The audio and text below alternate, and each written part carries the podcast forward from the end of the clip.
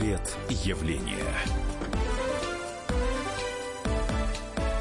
Всем здравствуйте. В студии журналист «Комсомольской правды» Александр Милкус. У меня сегодня гость, э, дири, исполнительный директор Центра компетенции международных служб образовательных организаций, сложно какое-то название, э, РАН Хикса, Российской Академии Народного Хозяйства и Государственной службы, Елена Анатольевна Полушкина. Здравствуйте, Елена Анатольевна. Я думаю, что несмотря на то, что название такое длинное вашей должности, мы будем говорить достаточно понятных и интересных для э, слушателей наших вещах. А, я вот слушал ваш доклад а, недавно в Ранхиксе, и меня просто ну, какие-то выводы, наверное, поразили, хотя, наверное, я мог бы догадаться и немножко подумать и сам прийти к этим выводам, но как-то не думалось. Да? Мы, о чем я, я говорю? У нас есть сейчас э, национальный проект э, развития экспортного потенциала российской системы образования. То есть, условно говоря, э, по цифрам мы должны по-моему, к 2024 году иметь в российских вузах 750 тысяч иностранных студентов. Я ничего не переврал. Нет, Правильно, это да? не только вузы, но и другие уровни образования. Это вообще иностранных а, учащихся на разных уровнях образования. Но мы же стране. не будем сейчас говорить про школы. Почему иностранцы учатся в наших школах? Учатся они и в среднем профессиональном образовании, и по программам ДПО, и по краткосрочным курсам. Это все, что идет по линии образования, это все иностранцы, прибывающие в страну, которые платят, либо мы за них платим, которые тратят здесь деньги, которые инвестируют в нашу региональную экономику в том или ином виде. Это все то, что мы считаем Ну, в основном, так как я понимаю, вот в этой программе как раз задействованы вузы. А, эта программа действительно писалась под э, высшее образование, угу. но поскольку дальше нужно смотреть э, обязательно параметры э, результативности, там есть в статистике и среднее профессиональное образование. Ну хорошо, давайте все-таки говорить это более понятно, да. В советское время мы готовили достаточно много, особенно в военных вузах, для как бы стран, которые разделяют идеологию или готовы э, отдать своих студентов к нам, потому что мы за них еще и платили. А там Куба, Ангола и, и тому подобное. А вот мне всегда было интересно, но я вот честно говоря, вот пока ваше выступление не послушал, ответ не знал. А кто к нам приедет учиться? Вот э, мы насколько можем быть конкурентоспособны со странами, куда уже ну, многие десятилетия э, принято ездить за образованием. Там Великобритания, Соединенные Штаты Америки, Франция, э, Германия. Да? Насколько я помню, вот статистика по пятилетней давности, в Германии училось около 15 тысяч, если не больше, студентов из России. Мы-то здесь где возьмем 750 тысяч? Ну хорошо, давайте там, округлим, пусть 700 тысяч да, студентов, которые в 2024 году придут в наши вузы за наше выдающееся образование? Во-первых, у нас до сих пор военные вузы учат, продолжают. И даже когда был перерыв в приеме наших граждан в военные вузы, Российская Федерация продолжала учить иностранных военных. Ну, это небольшой процент неважно. Это все равно наше российское образование, которое всегда было востребовано, и до сих пор оно по этой линии идет. У нас всегда хотели учиться и хотят, и будут хотеть учиться все те, кто э, собирается учиться балету те, кто собирается учиться исполнительскому искусству. У нас очень востребована медицина. Из советских времен у нас в большом объеме э, медицинские вузы принимали э, иностранных граждан. И в ситуации того, что это образование дорожает во всем мире, э, наше образование не самое дорогое, поэтому да, оно востребовано. И поедут именно в первую очередь на эти специальности. А, было неожиданно для многих сельскохозяйственных вузов, что, оказывается, и к ним готовы ехать. Кто? Из каких стран? Ну, вот здесь как раз э, мы пока еще собираем иностранных граждан, которые привычно называем ближнее зарубежье. При этом ориентируемся мы уже в основном на страны Центральной Азии, потому что там демография а, позволяет говорить о потоке молодежи в образовании. И если сами страны не готовы... Сколько в Узбекистане, вот я слышал в вашем докладе, 20, 28 миллионов сейчас. Да? За последние 20 лет, вот за постсоветский период, с 20 до 28 миллионов увеличилась численность э, Узбекистана. А порядка 6 миллионов увеличилась в Таджикистане. То есть это растущие демографические страны. А, соответственно, также страны центральные и ближневосточные, где тоже у нас рост населения. У нас много дают Индия, Пакистан, Бразилия. Это те страны, которые получили так называемый навес молодежи, где численность молодежи э, доходит до 50% э, населения страны до 25 лет. Молодежь Я не думаю, что бразильцы к нам поедут, да? Э, вы знаете, бразильцы, может быть, не поедут из-за климата, хотя да. мы действительно не знаем, поедут или нет. Может быть, физически не поедут, но мы с вами видим, что образование уходит в электронную среду. В первую очередь те, кто ушел из стран в электронную среду 10-15 лет назад, они уже собирают большие а, когорты молодежи, которые учатся онлайн. Мы сейчас э, начинаем вновь вступать на эту э, стезю. Мы, там был перерыв, когда в России отошли от этого, а сейчас опять возвращаемся. И вот э, многие вузы уходят. Вопрос в другом, что будет все очень быстро меняться.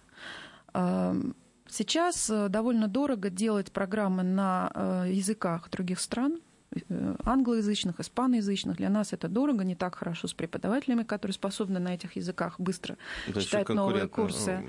Да, потом мы с вами вступаем в конкурентную среду с иностранными англоязычными, испаноязычными программами. Все это так. Но в какой-то период времени все произойдет, как в чудном кино моего детства «Москва Кассиопея». Это когда у тебя на одежде кнопка, ты включаешь и понимаешь, что говорит э, э, иноземное существо, а тут будет иностранное. То есть, если вы помните, у нас есть список исчезающих профессий, среди них есть э, переводчик. Соответственно, если лингвистика будет э, электронно развиваться быстро, то в какой-то момент времени нам же не надо будет думать о том, что программы должны быть обязательно на э, ином языке. Да? Программы будут более э, мобильны в переводе живом, и, это, и тогда это позволит привлекать тех, кто учится, и уже неважно, на каком континенте. Не, ну, в принципе, человек. давайте все-таки мы так теоретически сильно глубоко углубились. А можно ли сказать, что большую часть иностранных студентов в региональных вузах, я понимаю, что поет там, где дешевле, а через там, 4-5 лет э, составят э, ребята из Узбекистана, Таджикистана, Киргизии. Ну, вы знаете, им сейчас никто не мешает. Очень многие учатся из них заочно. У нас очень большой процент заочного обучения из этих стран, кто получает э, обязательно российский диплом с надеждой приехать здесь и работать по специальности. А, да, эти страны будут ехать, если не будет, опять же, форс-мажоров, каких-то изменений а, чисто политических в мировом пространстве. Но и э, другие страны тоже поедут. Это неизбежно. И едут, и так и будет дальше. Это и Малайзия, это и Индия, я уже о ней говорила, и Китай, который заинтересован в том, чтобы разнообразное образование было. Поэтому, да, мы планируем, э, вот сейчас проходит маркетинговые исследования в области поток, возможных потоков из тех стран, которые могут стать для нас э, странами, дающими нам э, этих студентов. И наша задача показать вузам, из каких стран, на какие формы и модели обучения эти ребята поедут. Будет ли это сетевые программы, если, скажем, это российско-французские, там французско-российско-немецкие программы, а, либо это будут э, приезд именно сюда на обучение в магистратуру на полный цикл и так далее. То есть модели может быть очень разные в обучении. И приедут приходят разные люди по разному поводу.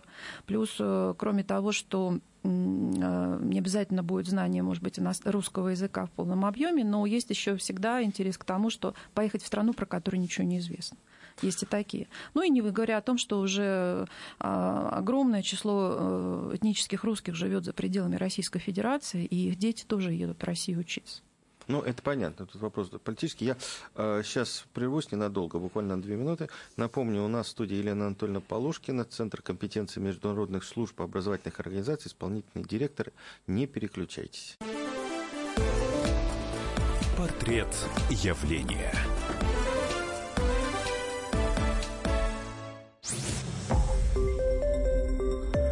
Радио «Комсомольская правда».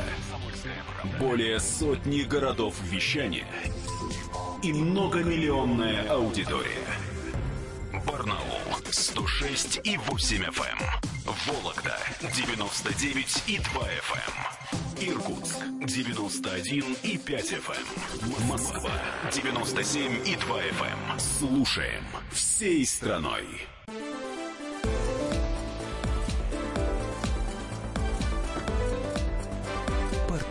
Явления. И снова в эфире наша программа. Э, наш гость Полушкина Елена Анатольевна, Центр компетенции международных служб образовательных организаций, исполнительный директор. Э, я Александр Милкус. Э, мы продолжаем говорить про программу экспорта образования и кто из иностранных студентов будет в ближайшее время или сейчас учится, или в ближайшее время будет учиться в наших вузах. Насколько нам это выгодно, Елена Анатольевна? Зачем нам это нужно? Вот по большому счету, да, если мы говорим, что часть или большая часть э, э, студентов, да, если очного образования, все-таки приедет из тех стран, где, у них, где большое количество молодежи, это среднеазиатские страны, это Киргизия и тому подобное, да, вместо того, чтобы вкладываться в свою страну и в своих студентов, мы будем кого мы будем готовить? Мы потом этих специалистов будем э, на работу брать себе? Ну, мы уже с вами э, сделали в рамках э, Евразиатского союза возможность э, из четырех стран приезжать работать на тех же основаниях, что и российские граждане. Значит, мы с вами расширяем возможности рынка труда в Российской Федерации для иностранных граждан. Если этот союз будет расширен, значит, к нам поедут и другие граждане уже не по патентам работать, а именно работать на общих основаниях да, мы с вами придем к тому, что у нас будет более широкий рынок труда и будет э, больше выбор, да, будет некая конкуренция между э, представителями Российской Федерации и других стран. Но, Но это же социальная напряженность. Достаточно серьезная. Да, это, э, скорее всего, в, как, в каких-то объемах социальной напряженности, а где-то не хватает людей. А где-то будут специальности, где, э, по сути дела, образование массовое, может быть, действительно будет вызывать напряженность. Но там, где уникальные специалисты, мы будем э, приглашать из других ну, проще стран. делать, как американцы, да, если уникальный специалист, уже проявившийся себя, проявивший себя, он может, как человек уже определенных вещей достигший, получить визу на работу и тому подобное? Может. Но у нас пока э, рынок труда для э, так, то, то, что принято называть экспатов, для тех, кто приезжает уже взрослыми и готовыми, он не такой большой, не во многих сферах этот Нет, ну, рынок. Ну, посмотрите, что... А не хватает у нас с вами массовых специальностей. Плюс э, есть еще наука. Ну, какие у нас массовые специальности? Не хватает дворники? Зачем а тут программа экспорта образования? Да? Нет. Ну, на самом деле, с дворниками это всегда будет разговор такой на повышенном пафосе. А, хотя, поверьте, среди дворников много тех, кто имеет э, и высшее образование тоже. Просто обстоятельства в их стране так сложились, что они приехали сюда и по-другому устроиться не могут. Да? Это другие проблемы. И социальная напряженность в крупных городах э, в связи с тем, что очень много лиц э, приезжих, да, это социальная напряженность. Но есть регионы, где эти люди будут востребованы, и, потому что там нет никаких людей. У нас есть с вами районы, откуда молодежь уезжает уезжает и стремительно уезжает, и не, не хочет, не собирается туда возвращаться. Потому что она и перемещается мы будем в большие замещать города. молодежь э, молодыми узбеками и таджиками. Ну, если они туда поедут, то да, будем замещать. Нет, ну смотрите, если мы говорим про программу экспорта образования, понятно, понятно что поедут в, там, где образование дешевле, потому что ну, в этих странах экономика похуже. Да? И понятно, что это будут региональные вузы, которые не самое выдающееся образование дадут. То есть мы просто... Вот, ну, здесь вы не совсем делать? правы. Едут во все вузы, едут в вузы очень высокого уровня, есть, э, едут в региональные вузы. И, кстати, региональные вузы очень многие э, по, своему, э, по своим возможностям и качеству образования превышают многие московские вузы. И многие... Я бы не говорила о том, что в регион приедут учиться слабые люди и получат слабое образование. Потом они все там же и останутся. Нет, это не так. Это, опять же, некая такая привычная трактовка тренировка. Давайте все-таки немножко о том, что такое программа, которую запустила, э, запустили в Российской Федерации, приоритетная программа развития российского э, э, экспорта образования. Дело в том, что изначально вопрос стоит о том, что мы никогда не смотрели на наше образование как, как категорию экономическую которые приносят экономику в регионов деньги. Мы всегда говорили о том, что приедут иностранцы, и они должны как-то быть похожи, думать, э, как думаем мы. Здесь стоит вопрос о другом. А если приезжают люди, они привозят деньги, по сути дела, привозят деньги в экономику тех регионов, куда они приезжают учиться. Ну, кто, Им... таджики привезут деньги? Ну, почему вы все время таджики? Ну, Кстати, да, вы ознакомьтесь с культурой Таджикистана. Да? Это э, прекрасные математические школы прошлом. Это э, прекрасная история всей страны и там многовекового уклада. И вот негатив к тому, что вы видите сейчас на улице конкретных людей, не надо переносить на все. Это не, не, не совсем правильно. И вы как бы сбиваетесь с проблем э, развития российского образования и его предложения на рынке экспорта э, конкретным э, проблем, почему их так много Нет, подождите, здесь. я не про это говорю. Я говорю о том, что страна бедная, и как они могут привести деньги, если, в принципе... Они приезжают и тратят деньги здесь. Бедная страна, не бедная страна, они все равно приезжают. Они живут, они платят за свое проживание.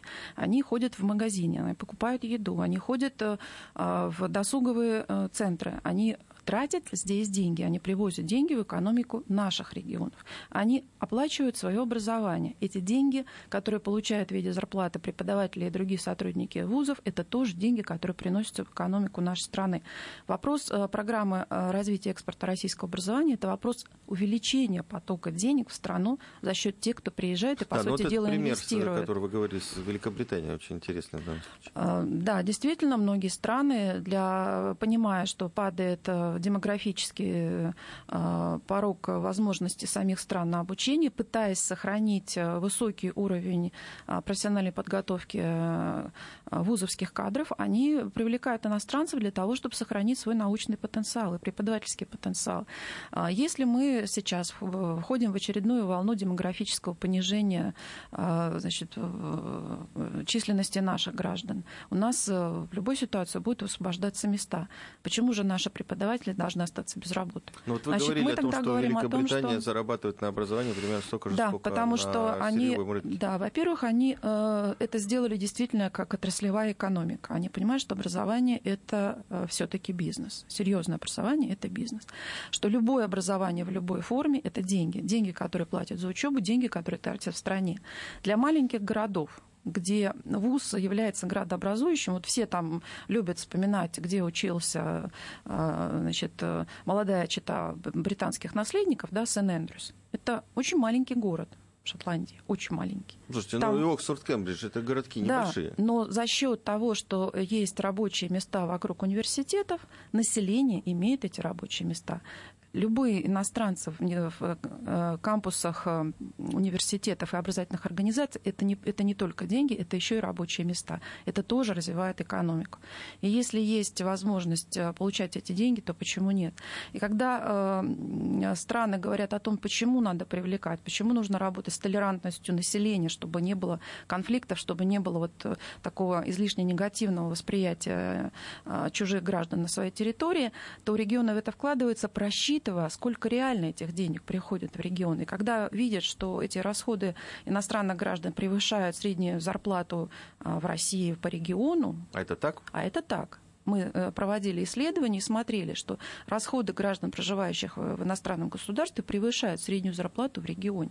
Значит, в принципе, выгодно, чтобы приезжали люди, привозили сюда деньги.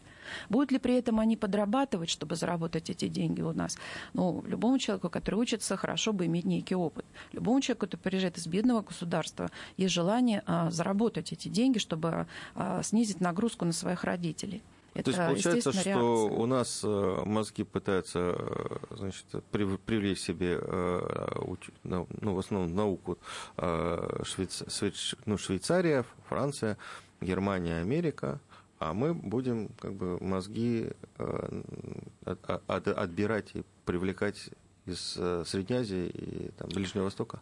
А вы знаете, если мозги хорошие, ну, и я, там есть да, люди, то да, у, нас, же... Э, у нас э, Борьба за выбора. мозги, это сейчас Борьба за мозги, да, но если страны теряют население, мы не можем привлекать э, из тех стран, где прошла Вторая мировая война. Там такая же демография, как у нас. Везде она падает так же, как у нас в странах Восточной Европы и в бывших э, странах, э, нынешних странах СНГ, которые бывшие союзные республики, где прошла Вторая мировая, там везде демографические ямы, эти волны, которые нам не дают людей. Мы не можем привлекать людей из стран, где нет людей, значит, едут оттуда, откуда они есть. С другой стороны, уже сейчас э, международные коллективы, которые работают даже у нас здесь, в том же в Курчатовском институте, в Дубне. Это ребята, которые приезжают из стран Центральной Азии, они учатся, они учатся высоким технологиям.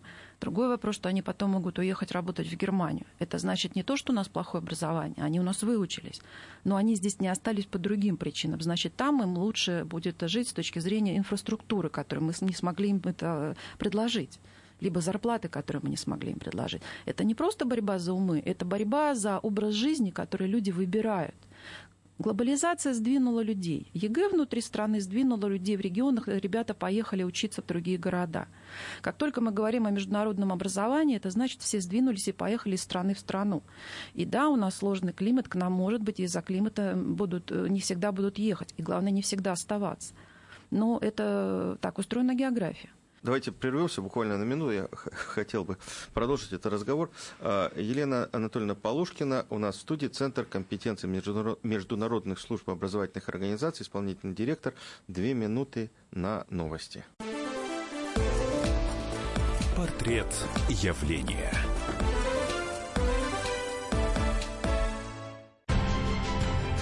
Будьте всегда в курсе событий. Установите на свой смартфон приложение «Радио Комсомольская правда». Слушайте в любой точке мира. Актуальные новости, эксклюзивные интервью, профессиональные комментарии. Доступны версии для iOS и Android. «Радио Комсомольская правда». В вашем мобильном.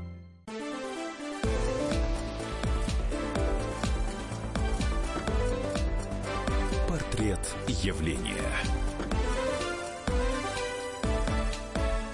Мы продолжаем разговор. А, Елена Анатольевна Полушка, наш собеседник сегодня, э, директор, исполнительный, исполнительный директор Центра компетенции международных служб образовательных организаций РАН ХИКС, Российская Академия Народного Хозяйства и Государственной Службы. А, слушайте, ну, мы до сих пор, я понимаю, что это такое, наверное, массовое сознание, да, у нас в основном представление о том, что рабочая сила, которая к нам приезжает, это низкоквалифицированная. Вот это те самые, кто работает на стройках, и те, кто работает в, на улицах.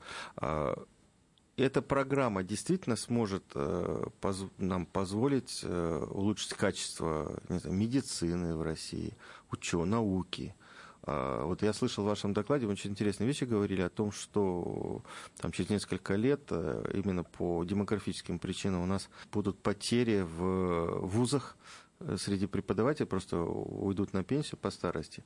И их тоже могут замещать ребят, которые приехали из других стран. Вот как вот у вас был пример, по с Америкой, э, в которой в 90-х годах там, да. в региональных вузах 80% китайцев? Нет, нет, намного да. меньше. Нет, конечно, не такой процент. Ну, довольно большой процент э, этнических китайцев, которые имели гражданство в Америке или были приглашены. Да, в региональных вузах Америки, не в крупных, их было очень много. Но это вот то, что пишут они себе сами.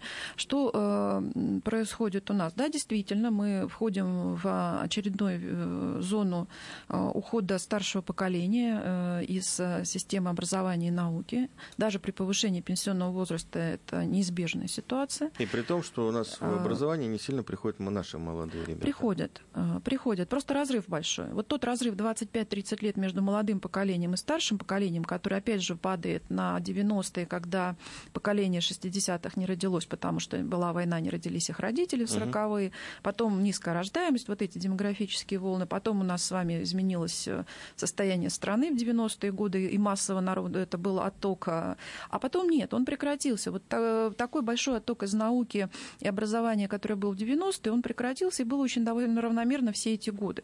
Просто сейчас, вот да, демография говорит о том, что а, возраст наших преподавательского состава и научных кадров, он подходит к критическому старших поколений. Нет среднего поколения не ну, те, кому 50, как и по... Э, да, это по всем специальностям, да. это по всем отраслям, и эта проблема есть. Есть проблема разрыва. А потом молодежь, она приходит.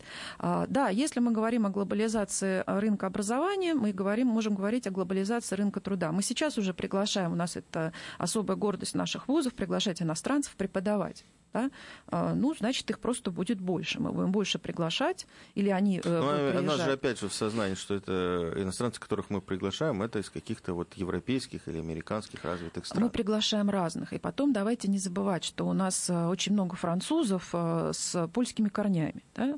У нас очень много бельгийцев с пакистанскими корнями. Если мы будем все время упираться, какого этноса принадлежит человек, мы все время будем говорить о о географии.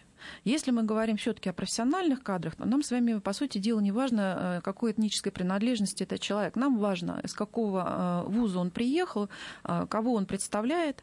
Ну, помните, как раньше спрашивали, у кого ты учился? Потом угу. наступило время, стали говорить, спрашивать, где ты учился. Вот сейчас возвращается время, когда спрашивают, у кого ты учишься. Поэтому э, сейчас приглашают иностранцев, приглашают из знаменитых вузов.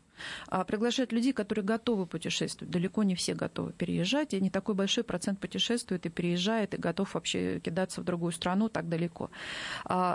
А мы, еще раз говорю, будем уходить в электронное образование, будет меньше физических перемещений, но это не отменяет того факта, что интернационализация образования, это включает в себя люди разных стран, разных этносов, они будут преподавать, и это будет очень широкий рынок. И мы от этого никуда не денемся. Ну, есть вариант, давайте закроемся и будем только сами. Но это тупиковый вид, так уже никто давно не живет. Поэтому, да, возможно, что рынок труда наш будет меняться и для преподавательского состава к нам будут приезжать. И то, что остается молодежь наша, хорошо. И то, что будет вдруг приезжать и оставаться другая молодежь, а, наверное, сложно воспринимать. Потому что мы выходим на улицу, ну, у нас есть сложно, отторжение, да. да, и э, нам сложно это будет воспринимать. Но это, опять же, э, ощущение каждого человека. Хороша стабильность сегодня, так, к которой я привык. не хочу ничего не менять. А жизнь меняется очень быстро. Очень быстро. Интернет недавно, телефон мобильный совсем недавно, а мы уже говорим о том, что скоро переводчики не нужны. Поэтому жизнь настолько быстро будет меняться, что нам и не всегда захочется, чтобы она так быстро менялась. Ну, ну нам уже и не хочется, честно говоря.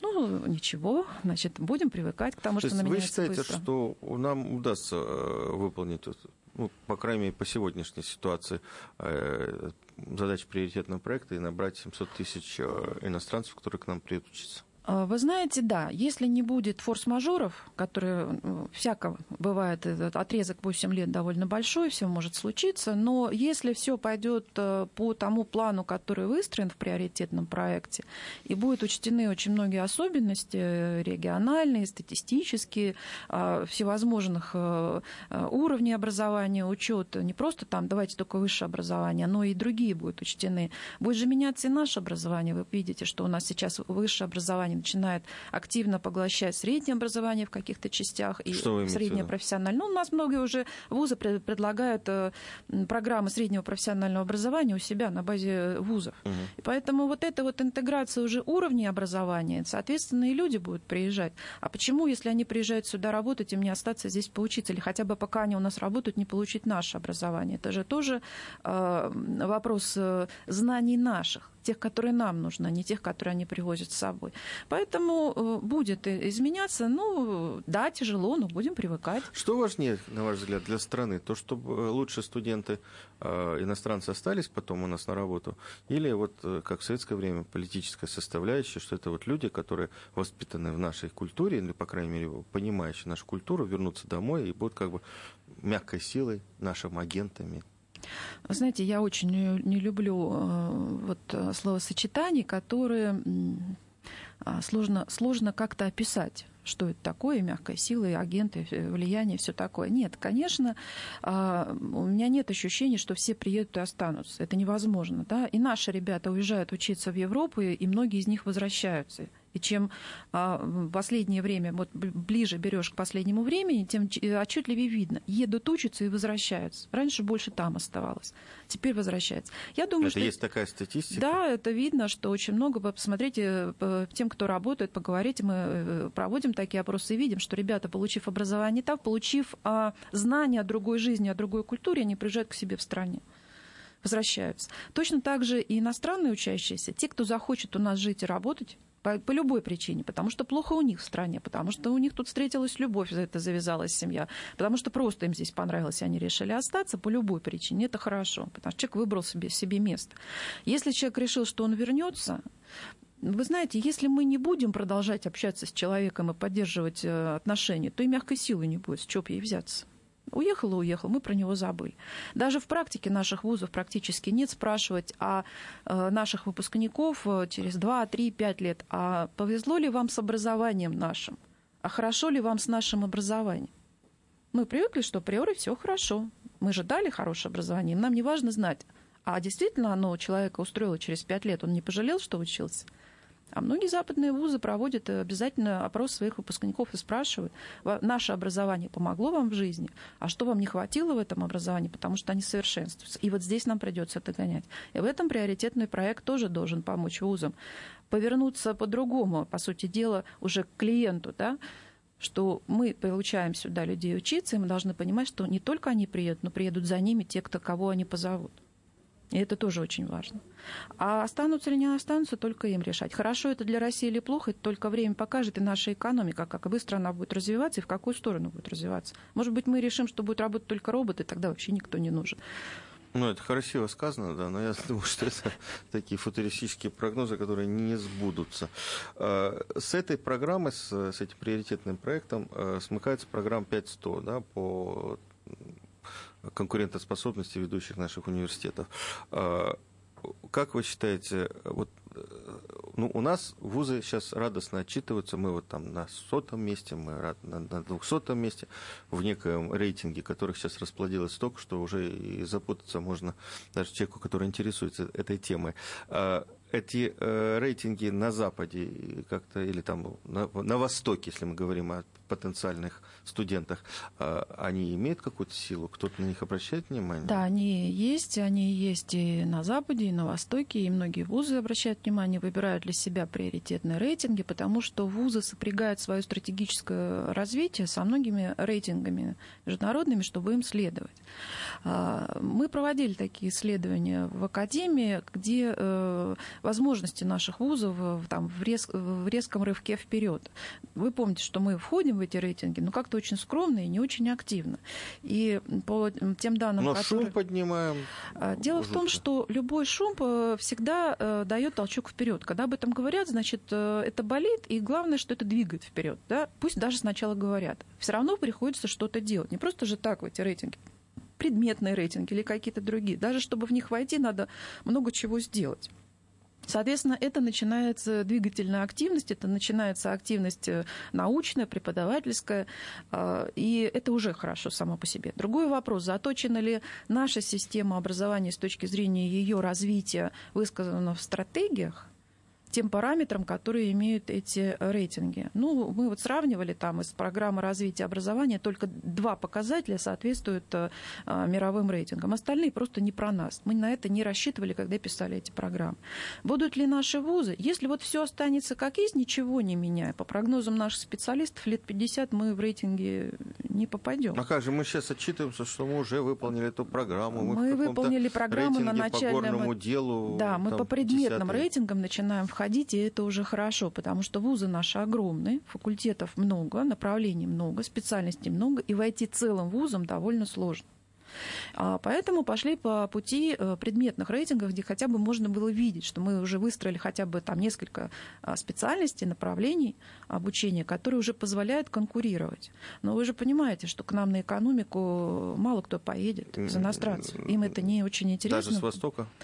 А, но экономику, если она международная, в ГИМО поедут. Угу. А на Востоке другая экономика. В каждой стране она не похожа на нашу.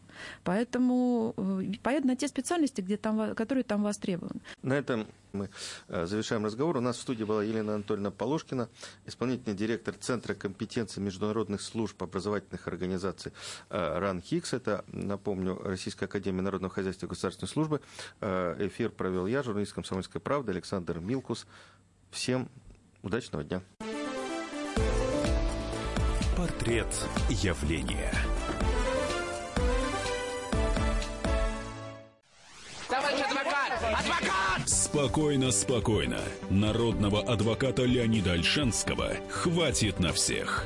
Юридические консультации в прямом эфире. Слушайте и звоните по субботам с 16 часов по московскому времени.